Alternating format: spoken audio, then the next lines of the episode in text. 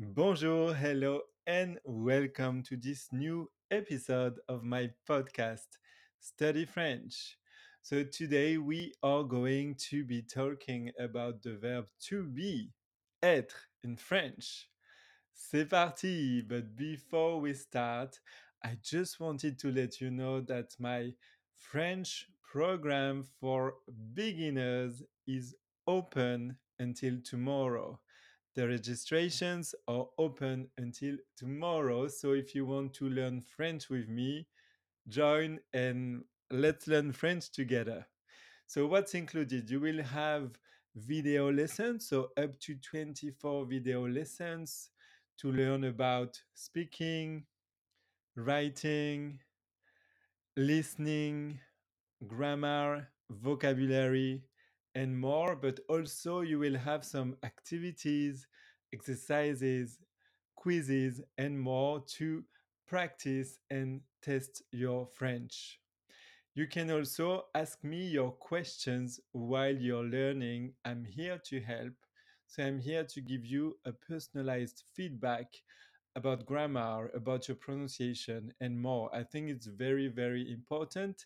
And I'm very excited about this part of the program. So, if you want to join, I put the link in this episode. And remember, the registrations are closing tomorrow. So don't wait too long. C'est parti. So going back to the verb to be, être, how do you say I am in French? I'm sure you already know that. It's je suis. Je suis. J E and then suis S U I S. Je suis. But now, how do you say I was? So going to the past, how do you say I was in French? J'étais. J'étais. So it's this J apostrophe, E with an accent. So it's the accent going up. We call it accent aigu. T A I S. J'étais. J'étais. For example, I was sick. J'étais malade. J'étais malade. Repeat after me. J'étais malade. Very good. Now going to the future. How do you say I will be? I will be. Je serai. Je serai. So how do you write it? How do you spell it? Je, of course, J E. Serai, S E R A I. Je serai. Repeat after me. Je serai. Very good. So, how do you say in French, I will be happy? I will be happy. Je serai heureux. If you're a male, or je serai heureuse if you're a female. Je serai heureux.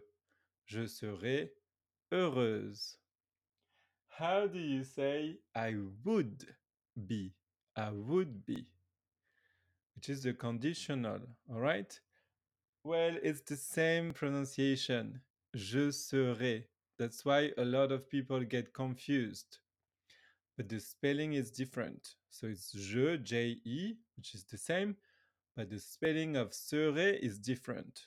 S E R A I S. So there is this extra S at the end of serai. Je serai. Repeat after me. Je serai. C'est le conditionnel, the conditional. So a lot of people are asking me, Eddie, how do you tell the difference between je serai futur and je serai conditionnel? Because it's the same sound. The pronunciation is the same. Well, it's the context. It's like in English, uh, I would be so happy if I won Lotto. You know that I would be is conditional. Um, it's the context. I will be going to LA soon. I will be going to LA soon. You've already booked your tickets. You're 100% sure that you're going to LA. So this is the future. All right. So it's the context. It's the same English in, in, in French. Um, je euh, serai euh, content si je gagnais au loto. Je serai content si je gagnais au loto. Conditionnel. Je serai à Paris du 15 mars au 21 mars. Je serai futur. I've booked my tickets. I've booked my tickets already. I'm going to Paris. All right? So now, how do you say I could? I could be? Could be. Je pourrais être. Je pourrais être. Je, J-E, pourrais P-O-U-R-R-A-I-S. Je pourrais être. E accent circonflexe. It's like the little hat, le chapeau. On dit I. T or E. Je pourrais être. Repeat after me. Je pourrais être. Very good. I could be a dancer. Je pourrais être un danseur ou je pourrais être une danseuse. I could be a dancer. And last but not least, how do you say I should be? I should be. Je devrais être.